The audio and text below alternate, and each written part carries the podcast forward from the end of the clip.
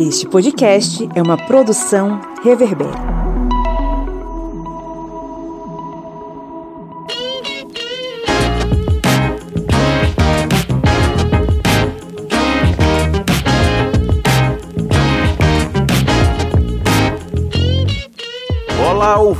Ouvintes! Está entrando no ar mais um episódio do seu podcast sobre as ciências humanas.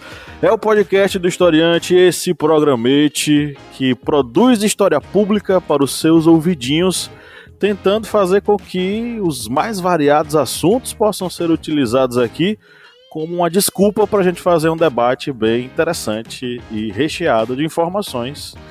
Eu sou Pablo Magalhães e estou aqui acompanhado dele, o homem que eu posso fazer esposa na gravação, Felipe. O homem que terminou o namoro por conta do Los Hermanos, Felipe Monsanto. Bom dia, boa tarde, boa noite. Que bom falar aos ouvidinhos de vocês novamente. Real oficial. Alô, Marcelo, se acabou com a minha relação. Alô, Marcelo. É isso aí. Bom, na beira do Rio São Francisco está o homem que montou um soviete para lutar contra o capitalismo e outras coisinhas mais. O senhor Kleber Roberto. E eu pensando que esse negócio de relacionamento era com o Reginaldo Rossi, ó. Aí de repente Marcelo Camelo aí aparece aí nesse multiverso. Olá pessoal, beleza?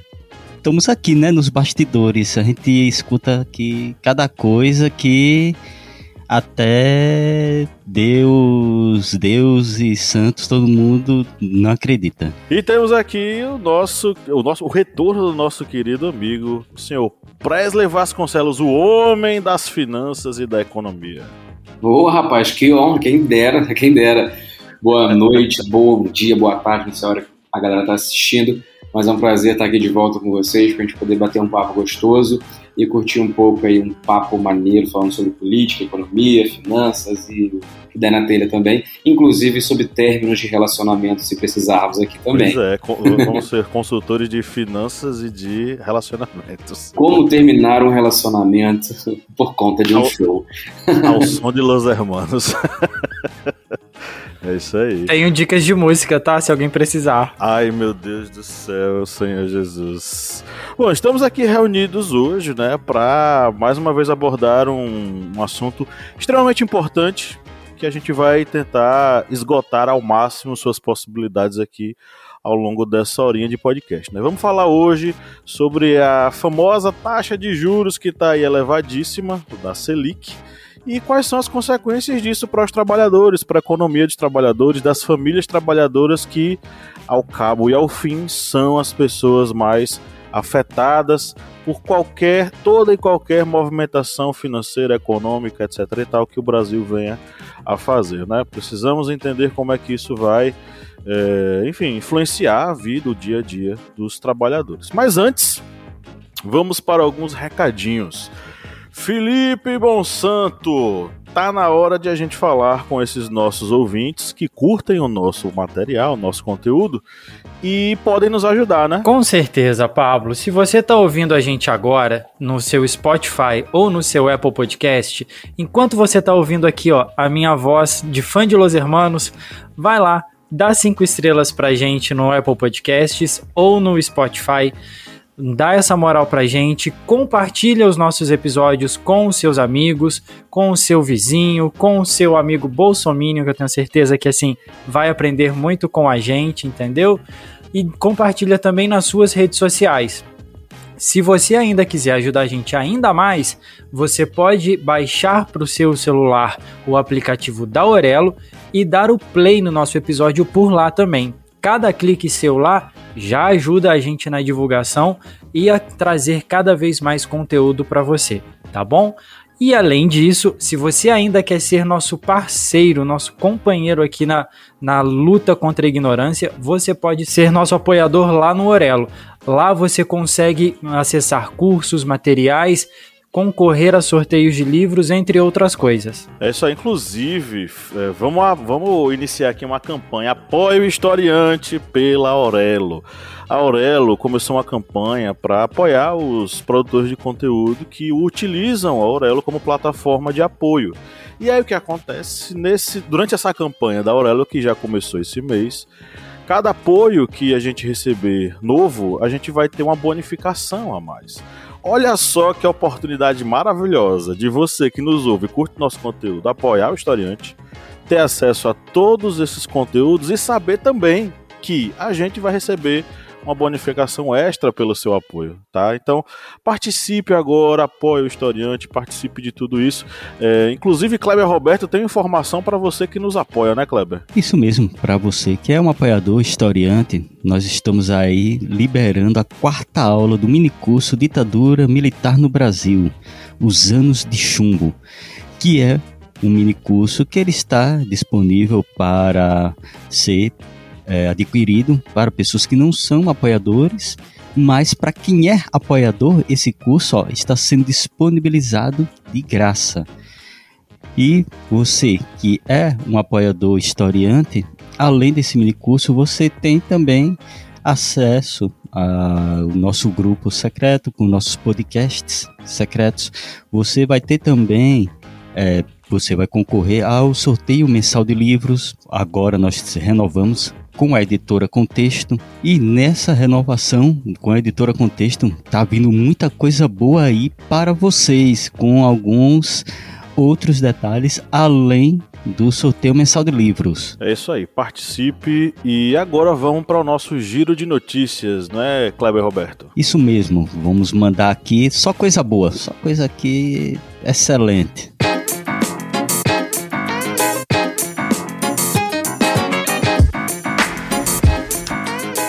ABC Sindicato dos Metalúrgicos taxa de juros prejudica trabalhadores. Com a manutenção da taxa básica de juros do país, a Selic, em 13,75% anunciada pelo Copom, o Comitê de Política Monetária do Banco Central, o debate sobre quem se beneficia com juros altos no país foi intensificado. O presidente Lula criticou a decisão e defendeu que isso impede o crescimento do país, enquanto meia dúzia de pessoas do Banco Central, indicadas pelo governo anterior, têm autonomia para decidir sobre a taxa de juros. CUT taxa de juros de 13,75% favorece apenas 1% dos mais ricos e trava a economia. A alta da Selic nos dois últimos governos, com juros cobrados pelos bancos privados que chegam a 410% no cartão de crédito ao ano, estrangulam a capacidade de compras das famílias. 79% estão inadimplentes e 30% em bancarrota, e os investimentos das empresas. Isso é mais um componente que não justifica os juros de 13,75% praticados pelo BC. G1 em cinco anos, Real perdeu 30% de seu poder de compra. Nos últimos cinco anos, a inflação oficial do Brasil cresceu de forma cada vez mais intensa. Em 2018, o IPCA registrado no país foi de 3,75, taxa que saltou para 10,06 em 2021. Já nos 12 meses até março deste ano, chegou a 11,30%, indicando mais um ano de preços em disparada. Com tanta inflação de março de 2017 a março de 2022, o real perdeu 31,32% de seu valor e poder de compra. Em outras palavras, com o mesmo valor agora, a gente consegue comprar apenas dois terços do que comprava naquele ano. Brasil de fato alta de alimentos pressiona inflação de janeiro e turbina disputa entre governo e BC. O Índice Nacional de Preços ao Consumidor Amplo, IPCA, que apura a inflação oficial do país, ficou em 0,53% em janeiro desse ano. A variação foi causada principalmente pelo aumento dos preços dos alimentos, que subiram 0,59% no mês. Os dados foram divulgados nesta quinta 9 pelo Instituto Brasileiro de Geografia e Estatística, IBGE. Valeu. Manda aí, Pablo. Ok, vamos agora para o nosso editorial.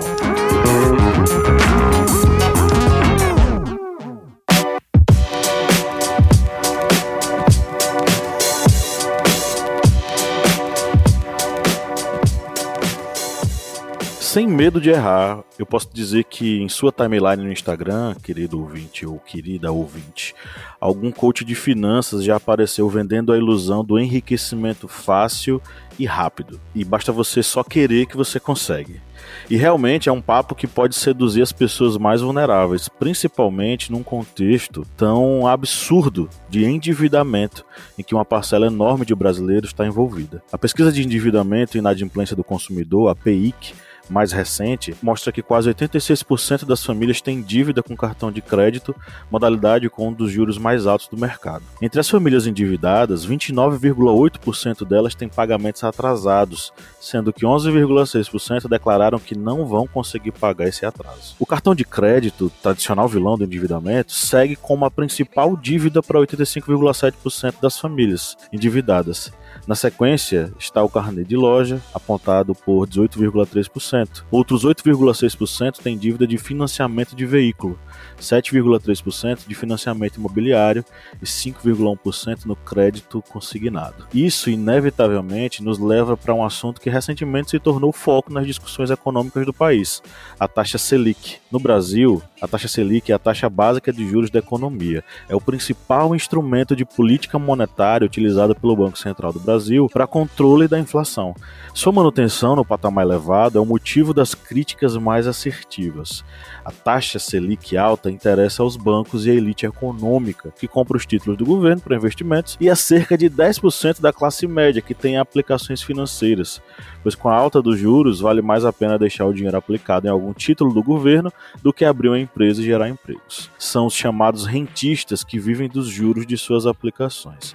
E qual seria o benefício caso uma redução da taxa Selic fosse realizada, afinal? De acordo com o diretor administrativo dos metalúrgicos do ABC, Wellington Messias Damasceno, a cada 1% de redução da taxa, o governo deixaria de pagar 38 bilhões em juros. Só no ano passado, o setor público pagou 586 bilhões bilhões em juros. A alta taxa praticada pelo Banco Central retira dinheiro do governo que poderia ser investido em serviços públicos e programas sociais para a população. Mas isso ainda parece muito distante de acontecer, tá? Enquanto isso, no dia a dia das famílias trabalhadoras endividadas, ainda temos a inflação dos alimentos. Só em janeiro desse ano, a batata inglesa subiu 14,14%, o tomate 3,89% as frutas 3,69% e o arroz 3,13%. E a gasolina subiu 0,83%, em parte porque a antiga gestão da Petrobras reajustou o preço do produto vendido às distribuidoras. O que é que o aumento ou a redução da taxa Selic pode influenciar na vida dos trabalhadores brasileiros e como é que a gente vai conseguir enxergar isso de fato?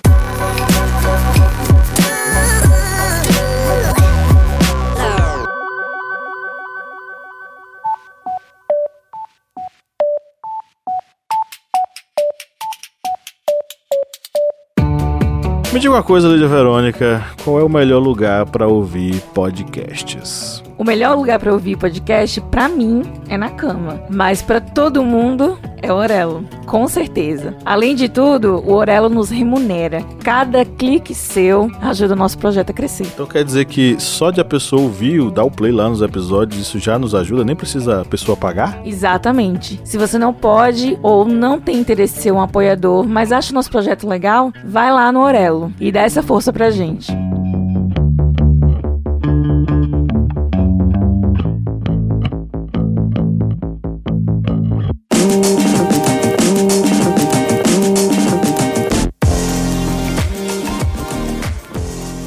Acho que assim, uh, ah, para a gente poder falar sobre a taxa de juros, eu acho que é importante também contextualizar o porquê que tivemos esses aumentos, né, uh, nos últimos anos principalmente. Né?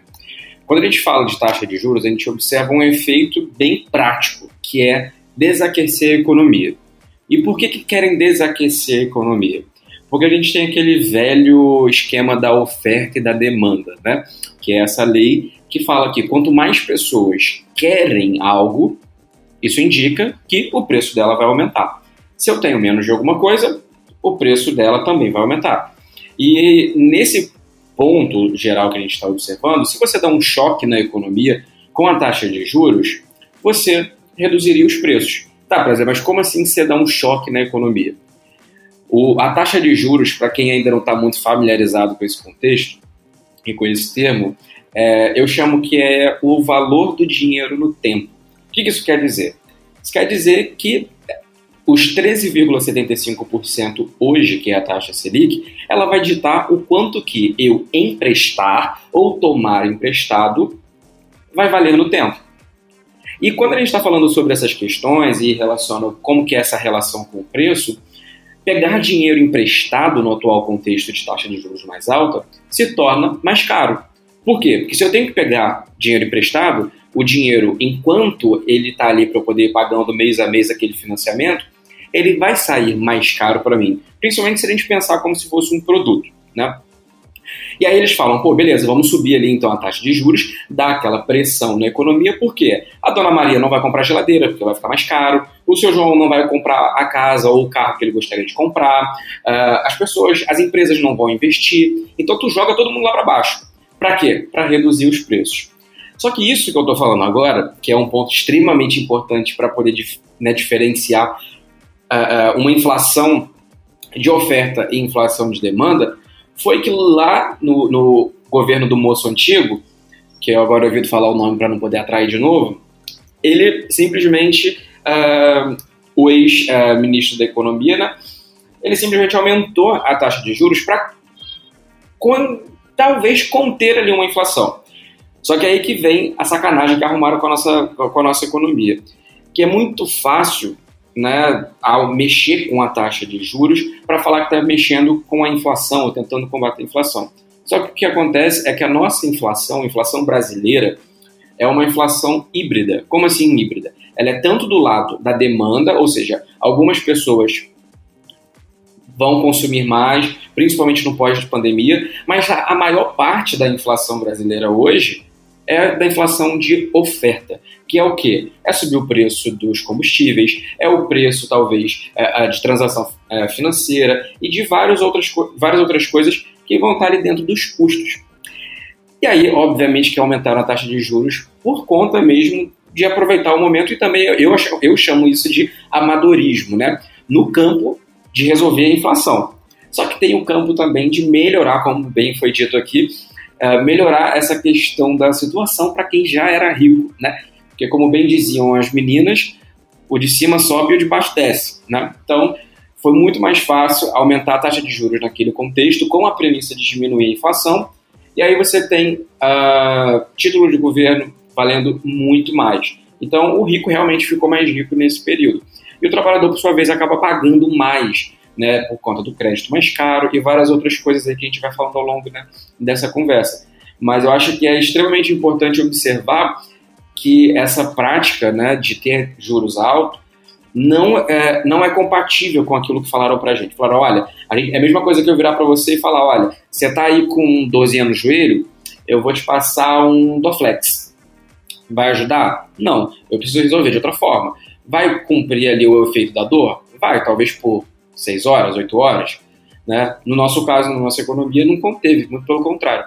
Então a gente ainda sente o reflexo dos preços altos, porque a nossa inflação, por mais que ela dê uma recuada, como você disse, a, a inflação ainda continua alta. Né? A gente está pagando 20 reais aí na, na cartela de ovo, que para mim é inadmissível, né? principalmente num contexto onde a gente produz muito muito desse setor. Né? Pegando até a questão da linha da, da, desse raciocínio do Presley no final da questão do ovo, é, eu acho que quem sofre muito, aliás, acho não, né?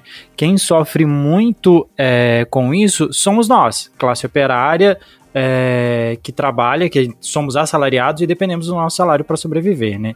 Uh, se a gente for prestar atenção nos últimos anos aí, a gente perdeu o poder de compra muito grande.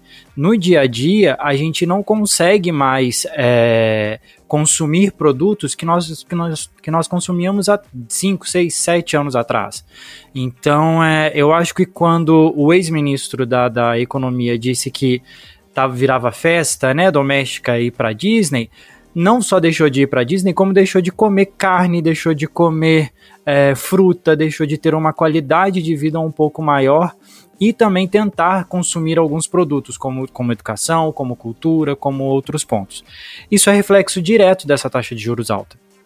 E a gente tem sofrido muito e ainda acredito que a gente vai sofrer muito as consequências de tudo isso que a gente passou nesses últimos anos no próprio bolso.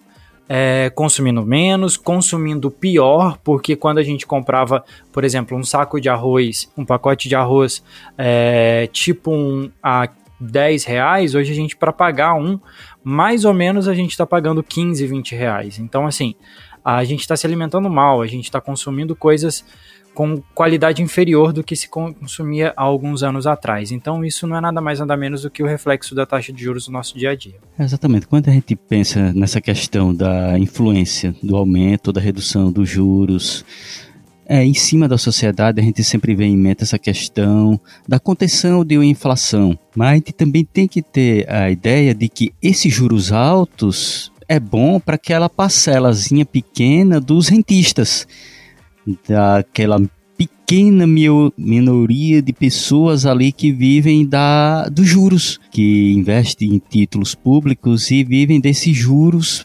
abusivo que é cobrado no Brasil. Essa questão, como o Felipe está falando agora, desses juros e desse, ou, desculpe, dessa inflação e dessa redução do poder aquisitivo das pessoas, é, a gente vê em alimentos que o Brasil tem uma produção alta, uma produção que, é, que não, não depende de mercados é, estrangeiros para abastecer.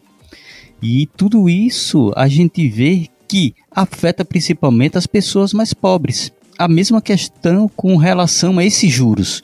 A esses juros que acabam endividando as pessoas no cartão de crédito, acabam endividando as pessoas quando tem a sua parcela de, de uma casa, por exemplo, de algo que a pessoa adquiriu ali com muito esforço, mas que esses juros acaba praticamente impedindo a pessoa de quitar essa dívida, já que a gente vê que realmente os juros no Brasil é algo abusivo. Qualquer coisa que você vá comprar é praticamente você paga é, outro produto igual, só relacionado aos juros. Isso é algo totalmente é, surreal quando nós analisamos com outras economias no mundo. E com relação a essa questão do aumento ou redução de juros pode influenciar na nossa sociedade, a gente tem que ter em vista que para o país crescer, a gente tem que literalmente abdicar desses juros de mais de 13%. Não dá para tentar crescer um país aonde apenas 1% da população é, tem lucro, é um, apenas 1% da população vai, digamos, ter uma renda boa por causa da, do rentismo. Isso é totalmente surreal, não dá para acontecer. É, eu tinha falado no início do, do editorial sobre essa coisa do, desses coaches do, de finanças, né?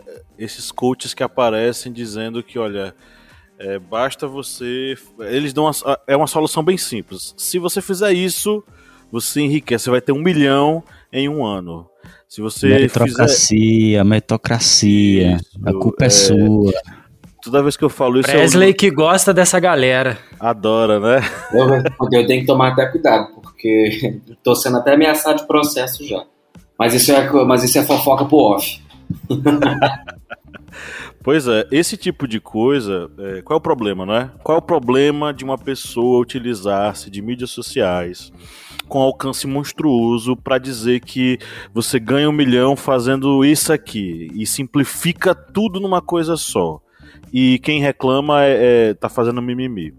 É porque isso acaba atingindo cada vez mais uma parcela enorme da população brasileira mais suscetível a esse tipo de discurso.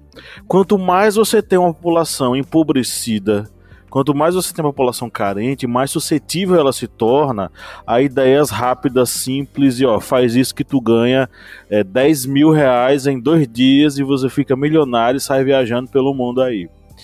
É, isso influencia muito o modo como as pessoas enxergam todo esse processo de crise econômica. Porque essa crise econômica que a gente tá, ela não é necessariamente uma crise, ah, aconteceu, a crise chegou e tá todo mundo aí endividado e tal. Não.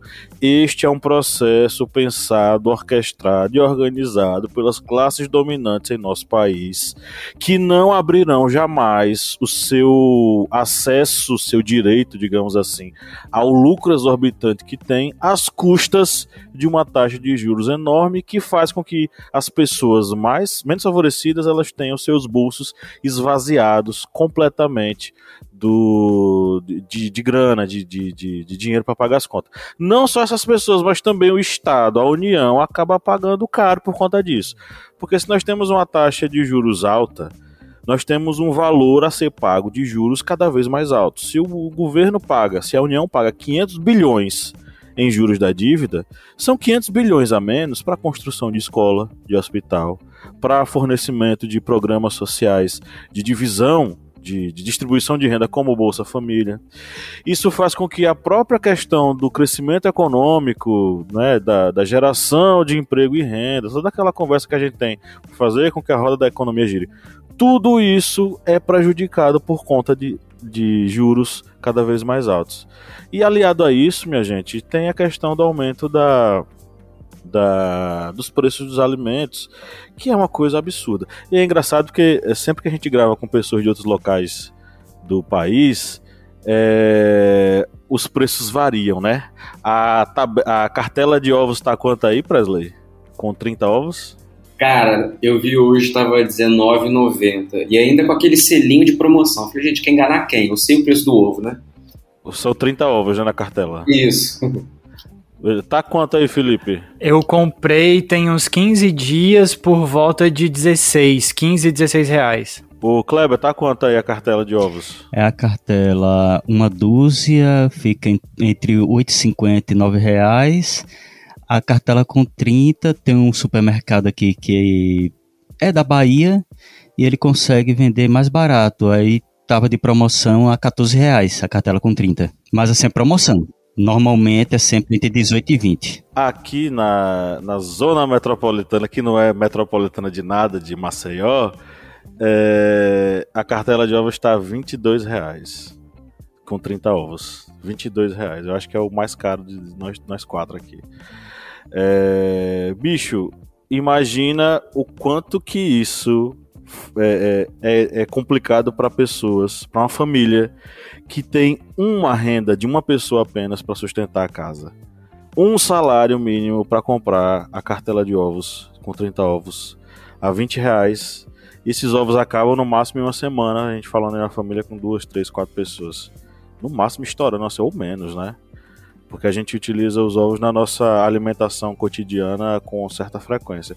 Então, assim, a gente está de um lado, a toda a classe trabalhadora de um lado está apertada por conta da alta dos, dos alimentos, que aí vem puxada a aí também por conta da, do aumento dos combustíveis. E de outro lado, essas mesmas famílias estão completamente endividadas no cheque especial, pô. Tá lá o pai de família que se não usar o cheque especial, acabou, se não tem como alimentar. E só que aí, quando a grana dele cair na conta, o que é que vai acontecer? O cheque especial, além de comer o salário dele, ainda vai comer uns juros em cima por conta do, da utilização desse cheque especial. Então, assim, são vários fatores que a gente pode identificar aí nesse processo como é, o, aqueles indicadores que podem explicar todo esse processo de endividamento. Mas assim, a gente tem que partir do pressuposto de que nós fazemos parte de uma jovem república que nasceu dos destroços econômicos herdados da, da ditadura militar, Passamos aí por um início de redemocratização terrível com o governo Collor, logo depois seguido pelo governo Itamar, que foi na verdade um apagador de incêndios. O Itamar foi isso, nada mais do que isso, um apagador de incêndios que tentou segurar e conter uma série de problemas que existiam e não conseguiu os fazer todos. Chegamos no FHC e aí a questão é que o FHC chega no boom do plano real e a gente tem uma certa estabilidade econômica. Só que essa estabilidade econômica ela não quebrou a lógica, a dinâmica do capital que existe em nosso país. O, o Plano Real ele, ele fez com que muitos trabalhadores eles conseguissem ter certa dignidade porque estabilizou a moeda e permitiu que o salário mínimo tivesse um ganho real né, de, de, de, poder aquisitivo. Só que a lógica do capital se manteve, ou seja, o trabalhador passou a não ter uh, um reajuste digno e condizente com os juros futuros que acabaram chegando. Então, assim, a gente vem de uma reprodução constante, contínua dessa desigualdade, até chegar no momento em que a gente está. Muitas e muitas, a gente falou vários dados aí sobre as famílias endividadas. É, e acho que, salvo engano, quase 80% dessas famílias estão endividadas hoje, né? Ou seja, são milhares e milhares de famílias trabalhadoras que chegam no final do mês e tentam honrar suas, suas responsabilidades, mas muitas vezes não conseguem porque, infelizmente, o nosso sistema quer que eles sejam eternamente devedores, né? Então, assim, eu não consigo ver uma, uma perspectiva de mudança nesse cenário. Mas como é que vocês enxergam isso?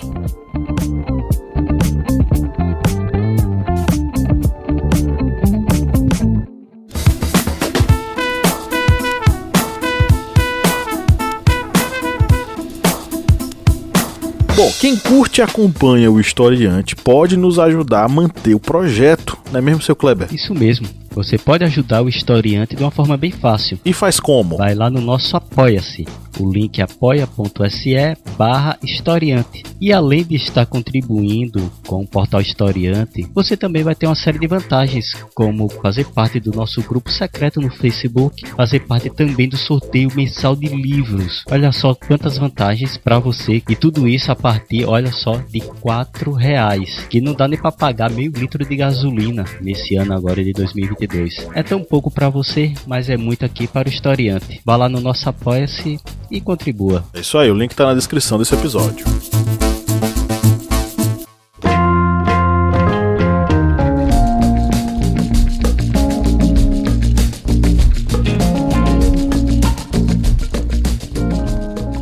Cara, eu acho que. Desculpa, tá?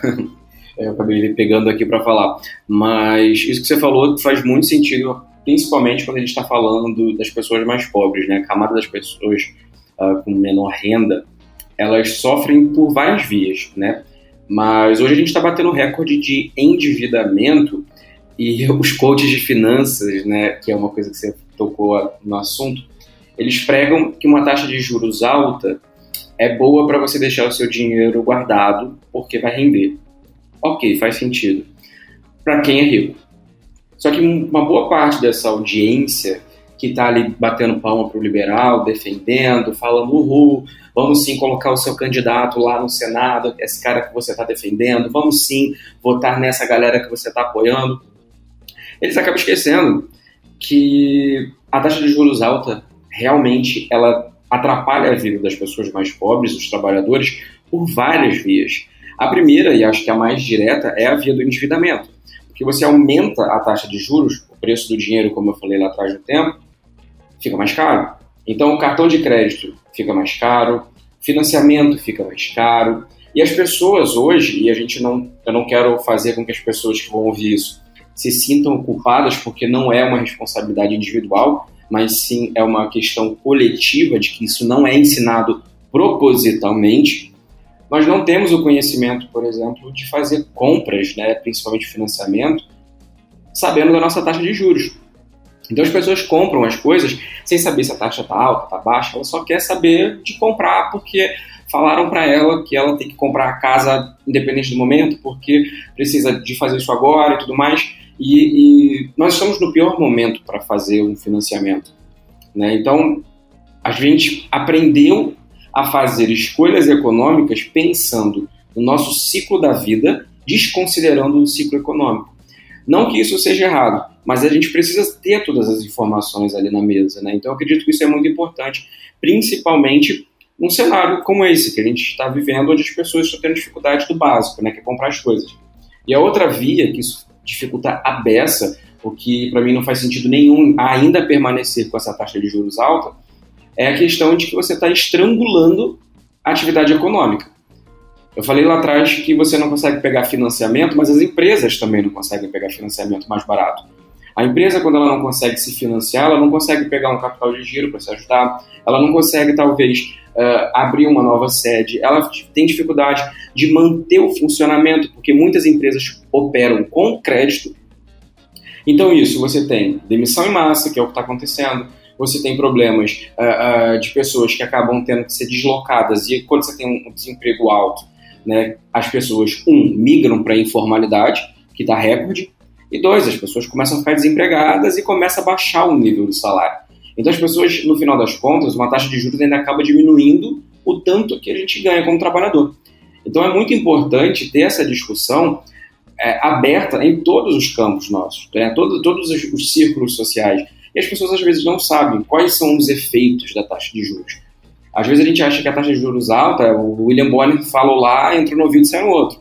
Não, tem efeito direto, tem efeito no, na, na, na, caixa de ovo que a gente vai pagar, tem efeito sim no quanto que você vai receber no final do mês, tem efeito no quanto que talvez você vai receber, uh, o quanto você vai pagar, por exemplo, no combustível, na passagem de ônibus. Então, uma taxa de juros relativamente alta, como a gente está vivendo agora, né, e eu falei relativamente de forma irônica, porque nós somos a segunda é, maior taxa, a gente só está perdendo para a Argentina quando a gente fala de taxa de juros real, né, que é levando em consideração a inflação, para mim é, é, é, é, descarado, é uma grande ironia do mercado financeiro e principalmente do Banco Central. É, é um descaso com a sociedade como um todo, que não depende de uma renda advinda de título público, né, para ganhar dinheiro com a taxa de juros, mas tá ali, brincando com a nossa cara com uma taxa de juros altíssima. E aí a pessoa que já é lascada da vida tem que pagar mais caro para o banco não sabe que está pagando mais caro muitas das vezes, o que é muito problemático, e aí, enquanto isso, tá lá, os lucros recordes. E eu não estou mentindo sozinho, que aí todas as mídias mostram, independente seja mídia de esquerda, de direita, de meio, de centro, de bolinha, do caralho a quatro, que os lucros recordes dos bancos estão estourando por aí. Nos últimos trimestres você observa aí números cavalares de lucro. Por quê? A taxa de juros alta. Então a gente acaba tirando das pessoas que são mais pobres ainda, que estão mais endividadas, para dar para quem já tem dinheiro para cacete. Então é, é, é, algo que a gente precisa entender como sociedade, como cidadãos no geral, e espalhar para as pessoas entenderem de fato. Porque ir no mercado e pagar caro não é só uma questão de orçamento ou escolher qual papel higiênico mais barato ou usar, ao invés de usar duas voltas na mão papel higiênico, usar três, usar uma, né, os coaches de finanças ensinam. Não é, é político, e o mercado é um ato político hoje. Então a gente precisa saber sim, a gente precisa mostrar para as pessoas como que a taxa de juros afeta e principalmente fazer com que esse sonho dessa meritocracia, de que as pessoas, esses coaches de finanças aí, desses malditos falam que tá tudo lindo se você cortar mais cedo, se você gritar no espelho que você é vencedor, que você separar todo mês mil reais, no final do ano você tem 12 mil. Tipo, matemática básica a gente sabe. Só que aí, no final das contas, a gente está correndo pro lado de quem? Porque eles estão correndo do lado totalmente oposto do trabalhador. Então a gente precisa levar essa discussão do que é a taxa de juros, do que como ela afeta, e principalmente, cara, de fazer algo a respeito. Porque até agora nós estamos já em março, caminhando para o meio de março, e até agora a gente tem a mesma taxa de juros que o Bolsonaro deixou pra gente. É, eu só queria fazer um adendo aqui, e tem essa coisa da, da, do investimento, porque eles constroem essa ideia de que o investimento, ele, ele não tem nada a ver com a classe trabalhadora. Tipo assim, o trabalhador ele não pode ser investidor. O trabalhador. E, e quando eles criam a ideia de que ele pode ser investidor, eles criam de uma forma tão desconectada da realidade do trabalhador que fica tipo um absurdo, sabe? Não tem nada a ver com o dia a dia do trabalhador. Sim, cara. Eu tenho, eu tenho uma crítica muito forte a isso, porque eu também acho que é de propósito. Porque elaboraram e transformaram num processo tão burocrático que algo que é mais simples que pedir uma comida no aplicativo se tornou tão complicado, tão complexo, que para mim não tem outra explicação além de vamos deixar o povão, que é a grande massa, de lado. Eles não podem saber que, por exemplo, deixar o dinheiro na conta corrente, o banco está investindo por você. Aquele dinheirinho que você tem lá na sua conta corrente parado, que você, tipo, que seja pouco, o banco está pegando e emprestando para outra pessoa. Está investindo num CDB. Então a gente, a gente entende que, beleza, é, é, existe uma dificuldade, às vezes, do orçamento de várias famílias de conseguir investir. Sim, óbvio, né? A gente existe, a gente tem uma camada muito extensa né, de pessoas ali que não conseguem de fato investir por questões múltiplas. Só que é tão difícil você obter uma informação que não seja pautada na meritocracia, que não seja pautada nesse liberalismo que é fantasioso, que aí no final das contas a pessoa fala: ah, vou deixar ali meu dinheiro na poupança mesmo, que é o que tem. Daí o banco te paga 6% e ele está ganhando 14% em cima do mesmo dinheiro que você deixou ali. Então, na minha cabeça, não, faz, não, não tem outra explicação além de vamos manter o povo é, é, sem informação para a gente poder ganhar dinheiro com base na inocência da galera. Então, eu, eu, esses coaches que falam e, enfim, dificultam e tornam tudo muito elitista, eu acho que eles ainda cooperam para esse processo. Existem alguns influenciadores, sim, que ajudam, têm uma fala mais popular, falam para pessoas uh, uh, de renda mais baixa e tudo mais, e possuem um discurso ali um pouco mais uh, aceitável no que diz respeito à realidade e consciência social, é, mas tem uma galera que tá fazendo um desserviço da porra. Então, assim, já aviso de antemão, cuidado, tá, gente? Cuidado com essa galera que fala que vai fazer você ser rico do mil a um milhão e essas porras assim. Porque geralmente é tudo mentira para vender curso e aí você vai ficar mais pobre que você já é. A única pessoa que fica rica é realmente quem tá vendendo o curso. Isso aí vai realmente. Sim, exatamente. Bastante dinheiro no bolso. Essa questão mesmo que a gente está. O carro do Campari, meu. Essa aí é, mas o Campari é tá até meio barato em, em, compensação com o valor que ele cobra né, em cada é, mentoria. Mas com relação a essa questão mesmo que a gente vê, tanto dos, dessa questão de coaches, dessa questão, por exemplo, dos bancos, da desinformação, o que a gente tem é realmente uma sociedade que ela não tem educação financeira. A verdade é essa. É algo que não é, é digamos, interessante para as autoridades dar essa educação financeira, que deveria ser algo básico ali das escolas. Né? Algo que deveria ser ensinado ali desde o fundamental, desde o fundamental 1 ali. A criança já começando a trabalhar com moedas, essa questão, até chegar em coisas mais complexas. Taxa de juros, é, por, como os bancos funcionam, tudo isso, mas a gente não tem essa, digamos, essa disciplina dentro da área educacional. Aí a gente lembra, né, que essa desinformação para as pessoas, das pessoas acaba sendo interessante para quem está ali no topo da pirâmide. E esse topo da pirâmide estão os grandes investidores, políticos, é, banqueiros. Essas pessoas é que estão ali que vão é, lucrar com essa desinformação. Por exemplo, quando num noticiário vai falar essa questão de mercado. Ah, o mercado é, ficou agitado porque o ministro Haddad falou isso, Lula falou aquilo. E ninguém sabe quem é o mercado. Quem é o mercado realmente? Quem é esse mercado? E aí, quando a pessoa vai ver aquele punhado micro de investidores. Então, quando a gente vê essa questão de pessoas que não têm a informação, elas acabam sendo manipuladas facilmente por esses coaches que prometem realmente coisas mirabolantes. Eu mesmo recebi de um conhecido, um, ele mandou para mim uma postagem do Instagram falando de um coach desses financeiros, com uma coisa assim super absurda. É, um, um marido recebia X valor, a esposa recebia X valor, aí ele botava um valor fixo de gastos mensais, aí botava outro valor fixo de gastos é, fixos, e aí fazia a soma e dava o, digamos, o redução, o valor que sobrava era investimento, algo tipo que Presley falou, ou seja, algo de matemática básica. básica. Só que a gente vê, sabe que na vida de todo brasileiro, de brasileiro ocorre contratempos mil. A pessoa fica doente, carro quebra, pneu fura, é, cano em casa quebra, parte elétrica dá defeito, ou seja, ocorre N problemas com, com a pessoa. E essa ideia de vou ter é, gastos fixos mensais não vai exceder, isso aí é coisa só da cabeça realmente desses, desses coaches que querem repassar a ideia de que é fácil investir. E aí o que a gente mais vê é reportagens de pessoas que investiram todas as suas, suas reservas financeiras, reservas que seriam até úteis para questões de saúde, adquirir bens duráveis, um carro, uma moto, uma casa.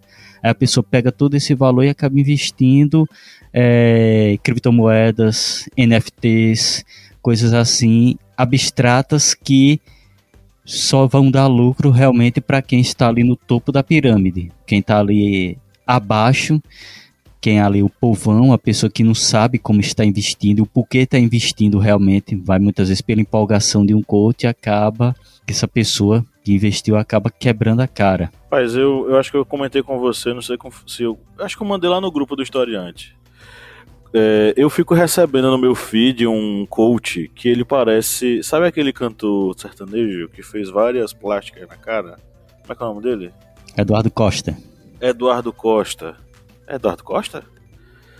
Enfim. Tem tantos aí que tá com a cara ele é um igual. Cara que... Ele é um cara bizarro, ele parece um Ken humano estranho, de cabelo liso e coque samurai. Ele aparece em vídeos é, performando, tipo modelo, caminhando na neve e tal, e dizendo que ele enriqueceu no momento em que ele mudou a mentalidade dele para a mentalidade enriquecedora Ai, e se transformou numa pessoa de valor. Isso que ele enriquecesse e vivesse. E ele, sabe, vestido tipo os, os Peak Blinders, né? Ele é um cara todo marombadão e tal, tipo Jason Momoa. Mentalidade não. Mentalidade não, mindset. É, aí ele fica sentado com aqueles. Como é que é o nome daqueles sapatos que de, de, de, de riquinho, almofadinha? Mocassim, eu acho. Não, mocassim, aqueles sapatos. Enfim, sentado de mocassim, vestido de pick blinders, com a camisa aberta, mostrando os peitos e falando que a, a, o, ele mudou de vida porque um dia ele mudou a mentalidade dele e agora ele virou uma pessoa de valor. E eu, puta que pariu, bicho. Deixou de lado o, o, o pensamento da pobreza. Isso, que puxava ele para baixo. É, eu, eu, o Presley falou dos bancos, aí eu fui buscar aqui os lucros dos bancos. É, 2022 saiu o balanço né, do, dos lucros de 2022. Os bancos lucraram a bagatela de 96,2 bilhões de reais no ano de 2022, tá? O crescimento do lucro deles foi de 6,3% em comparação com o ano anterior. Muito maior do que o nosso PIB. Ave Maria, só o Banco do Brasil ele lucrou 31,82 milhões. O Itaú Unibanco lucrou 30,79 bilhões. É, aí tem Bradesco, Santander e por aí vai. Assim, lucros exorbitantes, ah, enfim, em comparação com os anos anteriores, teve um aumento. É, em comparação com 2020, por exemplo, o aumento é, é quase superou a, a 40% de aumento dos lucros. Assim, enquanto eu, você e todos nós trabalhadores estávamos sofrendo com a pandemia, os bancos estavam lucrando absurdamente. Mas é, é por isso, bancos, cara, né, que falam gente... que aqui no Brasil... Desculpa te cortar, Felipe. É, é por isso que falam que no Brasil Não, vai, é, é, o paraíso da, do rentista. Porque aqui você não tem taxação de dividendos, né, tipo de lucros, mais nesse, nesse quesito. Você não paga. É, e também tem o rolê de que aqui a taxa de juros é muito alta. Então, você não tem só a galera daqui de dentro, a nossa, né, a grande, grandiosa elite, né, no caso, o povo rico daqui. Você tem de fora também. Então acaba que, beleza, você atrai capital e tudo mais, só que no final das contas, você está literalmente tirando a base da economia. Porque você não investe, você não investe em infraestrutura, você não investe em nada. Isso aqui está se tornando um grande cassino. Que na hora que cancelarem e falarem assim, vamos encontrar uma diversão mais legal na Argentina, o dinheiro migra todo para lá. E aí a gente faz o que com isso? Quebra. É, usa o mindset da riqueza para poder devolver para os cofres públicos aquilo que a gente precisa. Não tem como, sabe? Então, quando a gente está falando de um, um cenário que até hoje está envolvido tanto na parte da economia quanto da política, né, que é uma coisa só na minha cabeça, a gente tem uma, uma grande burguesia ali que está ditando ainda as regras. Por mais que nós tenhamos um governo hoje de esquerda, que tem um viés, uh, uh, enfim, focado no trabalhador, a gente ainda tem um Banco Central que está sendo completamente ali direcionado de acordo com o que a elite brasileira manda. Então, ah, beleza, a gente está com a taxa de juros altíssima, só que a gente vai ficar nessa briga até quando? Porque enquanto isso, o endividamento está aumentando. E quando a gente tem endividamento aumentando, você tem problemas muito mais graves do que somente um nome sujo. Você tem as famílias que estão tendo que diminuir o seu salário porque o dinheiro de, sei lá, é, pegou um, um, uma dívida ali que vai abater no nome da galera. Vai bater na folha de, de pagamento. Tá perdendo uma boa parcela do poder de compra também. Fica mais caro as coisas no mercado. Mais um problema aí. Enquanto isso fica essa discussão que parece do tipo de, sei lá, uma roda de samba, a galera conversando, tipo, ah não, tem que fazer isso, tem que fazer aquilo. Porra, tá, mas enquanto isso, a gente vai continuar seguindo os mesmos moldes da política econômica que estava fazendo até então pelo Paulo Guedes, que tinha pavor de empregada doméstica indo para Disney. Então, eu acho que hoje, tem, na minha opinião, ainda está uma postura muito passiva, né? Como, como, é, é, é, como participante também da esquerda brasileira, eu vejo que a gente ainda está com esse comportamento muito passivo em frente a tudo que está acontecendo. Porque talvez uma parte considerável das pessoas hoje que conseguem entender isso estão confortáveis ainda. Mas enquanto isso, a base está sofrendo, sabe? Então é, é, é, um problema muito mais sério que está acontecendo na calada.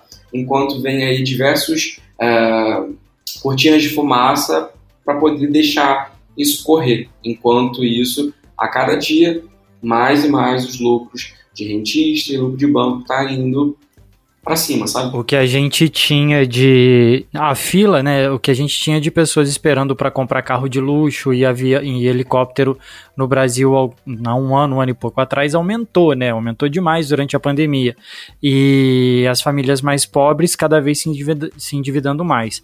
Uma coisa que o Presley falou agora há pouco a respeito de empréstimo com desconto em folha, em folha de pagamento, alguma coisa assim, é algo que é muito preocupante porque a pessoa ela tá fazendo aquele empréstimo ali agora para para para sustentar, para poder desafogar ali naquele momento, mas isso é, é uma compra a longo prazo, como, como até ele falou aqui no começo, que isso vai acarretar, vai, vai acarretar vários problemas para a pessoa ao longo de meses, porque é um dinheiro comprometido, é um dinheiro que ele já não tem para poder usar a longo prazo e isso vai dificultar para ele ainda mais. E aí a gente pode pensar que a cesta básica ela aumenta todo mês, a medicamento aumenta todo mês, transporte tem aumentado muito nos últimos, nos últimos tempos, então é, é uma roda muito complexa que se a gente não tiver é, uma economia para uma economia um governo que trabalhe a favor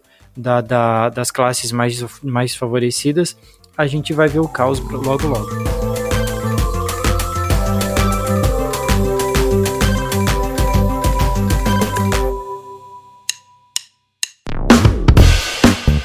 Você que é nosso ouvinte, nosso ouvinte que acompanha esse podcast a cada semana e adora ouvir os nossos papos, que tal a gente fortalecer os nossos laços de amizade? É simples demais e nem precisa pausar o episódio, né, Felipe? Exatamente, Paulo. Ah, se você está ouvindo a gente agora, seja no Spotify ou seja na Apple Podcast, para a gente ficar mais íntimo, para a gente falar cada vez mais ao seu ouvidinho, você faz o seguinte agora. Enquanto está ouvindo a gente, vai lá, avalie a gente no seu aplicativo de áudio vai lá no Spotify, dá cinco estrelas pra gente. Vai lá no Apple Podcasts, dá cinco estrelas pra gente. Isso fortalece o nosso relacionamento e você fica cada vez mais perto da gente.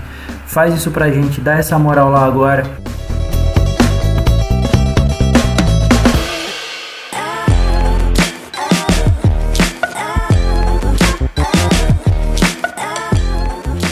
Aí, só para encerrar aqui, eu tava lembrando, 2016, é, Jornal Nacional, matéria. Os bancos lucraram. Cadê? Deixa eu só pegar aqui, só para não me passar. 2016. A notícia, William Bonner dando a notícia de que os bancos tinham lucrado menos do que no ano anterior. Teve uma queda de arrecadação É, na verdade, teve uma queda dos lucros dos bancos e isso era um problema para a economia brasileira. É, para quem ou a quem serve o noticiário da Rede Globo, hein? Para os grandes acionistas que estão com medo do lucro reduzido nos bancos. Bom, vamos para as nossas indicações. É o momento de a gente fazer essa curadoria gostosa de final de semana. Para você que nos ouve, quando terminar esse episódio aqui, dá um cliquezinho na nossa playlist, vai ouvir um sonzinho bacana, gostoso e vai seguir as nossas indicações é, para vocês acompanharem aí também, né? Curtirem aí no final de semana e tal. Claro que esses oferecimentos são um, esses, essas indicações são um oferecimento aos nossos apoiadores, né, Cleber Roberto? Isso mesmo. Nós oferecemos aqui essas indicações para nossos apoiadores, para todos vocês que acreditam aqui no historiante e fazem sua contribuição. Lembrando todas as séries de vantagens que os apoiadores do historiante têm sorteio mensal de livros, acesso a cursos como o curso agora da ditadura militar, os anos de chumbo no Brasil, que está disponível para os apoiadores. Se você quiser contribuir aqui com o historiante e ter todas essa série de vantagens, você pode se tornar um apoiador no apoia.se barra historiante ou através do aplicativo Orelo, que é um aplicativo extremamente fácil, simples de utilizar e bem leve vocês vão ver que ele é bem prático de ser utilizado aí no seu smartphone. Então vamos mandar aqui esses, esse oferecimento para Maria Milena Farias Martins, Márcia Aparecida Marciano Matos e Cibele de Oliveira Schneider.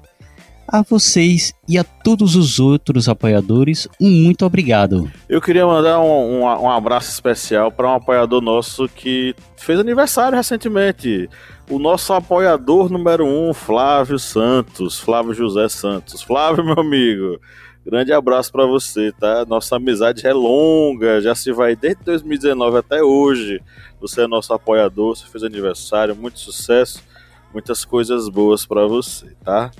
Bom, vamos começar aí o nosso giro de indicações. Quem quer começar? Pronto, eu posso começar. Jogue duro. Para as indicações, eu vou indicar aqui um material que é bem interessante para você aí que é professor, educador, trabalha na área educacional, ou você que tem aí um sobrinho, um filho, um amigo que tem filhos, e é bom essa indicação aqui que são os gibis digitais da Turma da Mônica que estão disponíveis gratuitamente no site da Impacta ODS, que faz parte das aldeias infantis SOS do Instituto Maurício de Souza. Esses gibis eles estão disponíveis no site impactaods.org.br barra gibis hífen, aquele tracinho que não é o underline, o hífen digitais, gibis digitais no plural. E esses gibis eles estão abordando vários temas sociais e são bons porque tanto servem para dar essa maior informação aí para as crianças, como também vai estimular a questão da leitura para eles.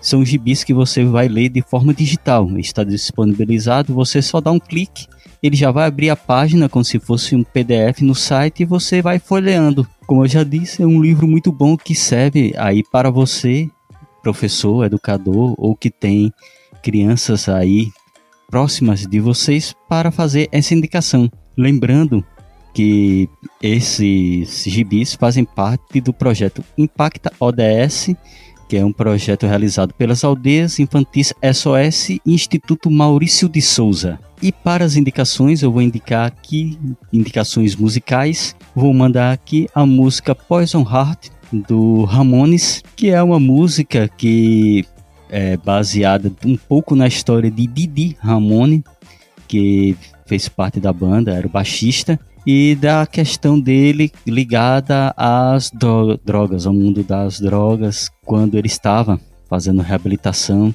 E essa música se baseia exatamente nesse momento em que ele está, digamos, passando por essas atribuições um, uma vida atribulada, com muitas dificuldades.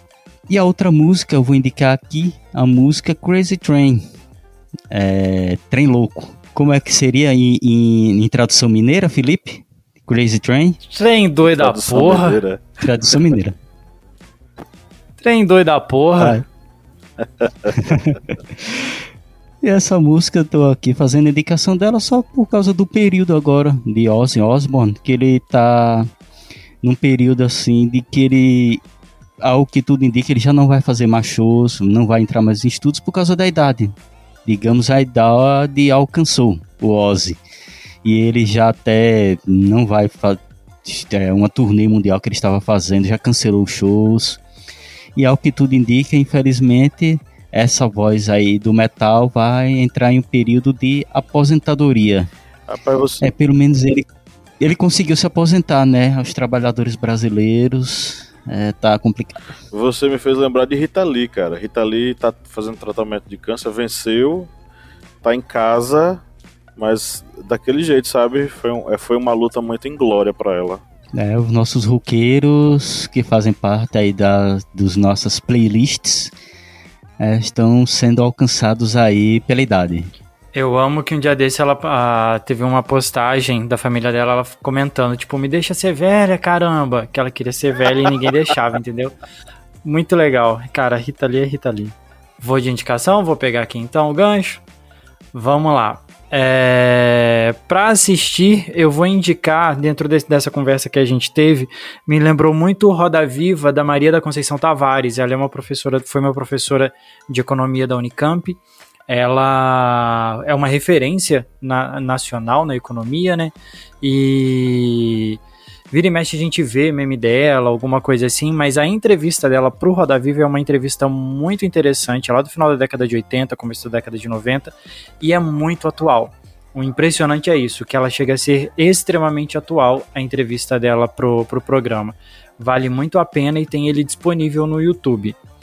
E de música, eu vou indicar é, uma do Chico Chico, que é Dona Maria de Lourdes. Essa música, ela, ela tem um apelo muito, muito emocional para mim, muito pessoal, que é o nome da minha avó, da minha avó materna, que eu tenho um carinho muito grande, ela já não tá mais aqui, e me faz lembrar muito dela e tenho ouvido muito essa música. E também vou indicar uma música do Baiana System, que é Lucro que fala exatamente sobre, sobre o enriquecimento é, da, das classes mais favorecidas e cada vez mais o empobrecimento e a perda do lazer das, das pessoas que, que acessam a praia, né? Que acessam a. que são as classes mais favorecidas, né? Ali na, na Orla de Salvador. Ah, é uma música muito legal, a gente já indicou ela algumas vezes aqui, mas para esse episódio eu vou indicar ela novamente. Arrasou. Wesley, quer ir agora? Pode ser. Eu não vou dar é, uma, uma indicação assim daquelas uau, conceito, intelecto, nada não, porque eu tô na vibe agora de descansar a cabeça. É, de, uh, de série, cara, eu assisti uma série agora, é, a última temporada que saiu, de uma série chamada Sex Education. Eu não sei se vocês já ouviram falar. É uma série de adolescente. Sim, sim. Mas é uma série muito bacana. Minha esposa assiste. Cara, eu super recomendo porque eu no começo não dei nada pela série, né? E ela trata muitas questões é, sociais que são muito importantes, desde o descobrimento da adolescência, e a gente acaba entendendo mesmo até como adulto, sabe? Tipo, a gente consegue identificar tanto questões uh, de gênero na sociedade, a gente consegue entender uh, uh, a sexualidade, entender a dinâmica mesmo, né, envolvendo a educação sexual e ela também, essa série, ela relata muitas questões sociais, então é muito importante é, é, refletir sobre isso, acredito eu, né, mas é uma série leve, com, enfim, é, um humor mais adolescente, mas querendo, assim, falando sobre coisas importantes. E uma música que eu tô, assim, viciado, eu tô ouvindo muito ultimamente, é Mó Paz da Isa. É uma vibe gostosinha, é uma vibe romântica. É, para quem tá apaixonado é uma maravilha. Eu não tô, mas então eu ouço e acho que, tipo, do nada parece que eu tô apaixonado por alguém. E só que não tem esse alguém. Então, infelizmente. Você fazer uma fanfic, né, na hora. É, eu boto ali na cabeça e falo, nossa, como é bom amar você. Aí quem é você? Não tem, porra. Mas tá ali, né? a, a, coisa na cabeça. Então é muito gostosinho. Né? O último, o último EP que ela, que ela lançou eu achei muito bacana, justamente ter vários estilos. Inclusive tem uma música dela que agora me fugiu o nome. É, é um do, do, do último do, do curta-metragem que ela fez, que fala sobre relacionamentos abusivos, né? relacionamento tóxico, aqueles relacionamentos que você é, acaba ficando preso, não consegue sair. Então, inclusive, recomendo até que assistam o clipe dela, né? justamente porque é, é, é lindo de ver, porque tem toda a questão da dança, questão do, do da, das expressões, e ela é uma grande artista, eu admiro a Bessa. Então, eu acho que vale a pena aí dar uma conferida para a galera que está aí no final de semana à toa coçando aí o saco, assistir Sex Education e depois ouvir um pouquinho de, de Isa aí. Beleza. Bom, vamos encerrar aqui a rodada comigo. É, queridos e queridas ouvintes, é, assistam um documentário chamado Juros sobre Juros. Ele foi um documentário produzido pela professora Maria Paula Bertrand, da USP. Ela é coordenadora do programa de apoio ao endividado é, também lá da USP, né? E eles fizeram um documentário muito interessante, onde eles conseguem abordar de fato o que é que os juros significam e representam para a sociedade brasileira e para os trabalhadores, tá? É, tá disponível no YouTube. Bota aí juros sobre juros, assista, é um documentário é, curto que vai ser bem interessante, vai ser bem impactante para você compreender esse tema que a gente trabalhou aqui é, nesse episódio.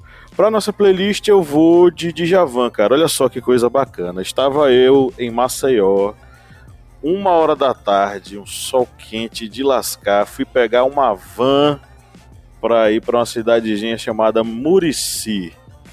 É, e eu sou acostumado aqui a pegar uma van e ouvir os mais variados hits do, do funk, do trap, do enfim, do Arrocha.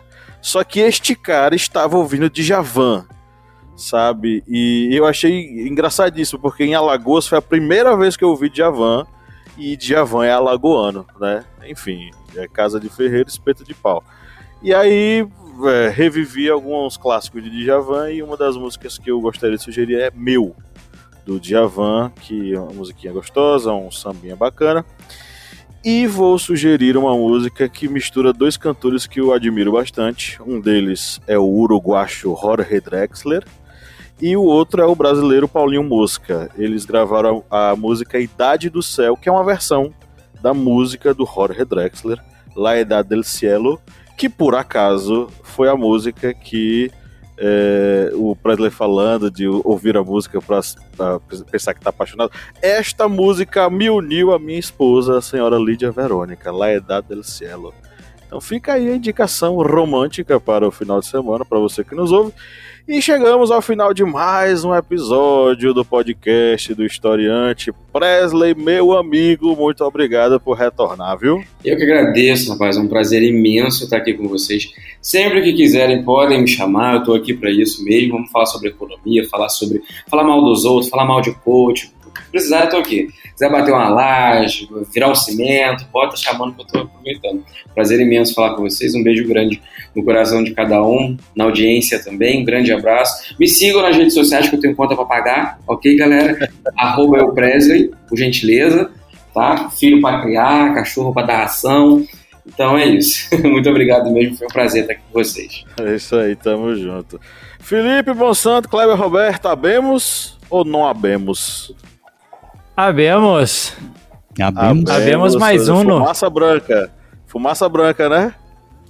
Fumaça Rapaz, branca. Como eu já disse, tem uns cantos assim, se Abemos vê fumaça branca, o pessoal vai.